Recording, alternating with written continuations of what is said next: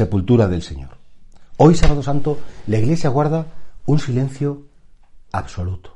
No tenemos ninguna celebración litúrgica, no hay misas, no hay celebraciones. Lo primero que sucederá será esta noche, Dios mediante, la vigilia pascual, una vigilia nocturna en la que nos adelantamos al amanecer, bueno, porque sabemos que según el calendario judío el día empezaba al caer el sol. Ya justo el atardecer era el comienzo del siguiente día. Pero el resto del día, la iglesia está en silencio, porque Cristo está sepultado, la sepultura del Señor. La tumba siempre es como el lugar donde aparentemente se pierde la esperanza. La tumba aparentemente es el lugar de la maldición porque es el lugar donde termina la historia, donde termina la relación, donde realmente eh, se hace como el último adiós. La tumba es lo más grave, lo más triste, lo más doloroso que muchas veces muchos seres humanos tienen que presenciar. Y sin embargo, para Jesucristo su tumba fue el lugar de la resurrección.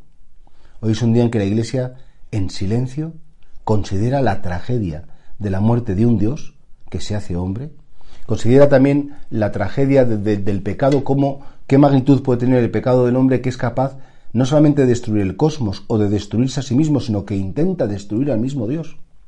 Pero sobre todo hoy es un día para acompañar a la Virgen María, la soledad de la Virgen. Ella que conocía perfectamente las escrituras, ella que sabía que el Mesías tenía que padecer para entrar en la gloria, ella sí que lo sabía bien, no por saberlo se le quitó una gota de dolor a la Virgen.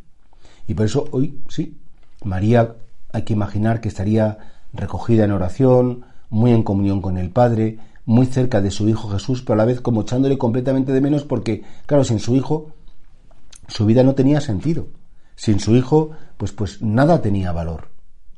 Y qué bonito saber cómo la Virgen serena, paciente, en su recogimiento, en su silencio, en, en su santidad escondida, ella acompañaba a la primera comunidad. ¿Cuánto tenemos que aprender de la Virgen? cuánto le tenemos que pedir a la Virgen y sobre todo cuánto de algún modo tenemos que, suplicarle a ella, Madre, enséñame cuando lo pierda todo, enséñame cuando me encuentre mal, enséñame cuando esté solo, enséñame cuando, cuando no sepa qué hacer porque aparentemente me ha salido todo mal y todo lo he perdido, enséñame a no perder la esperanza. Hoy es el día de la verdadera esperanza.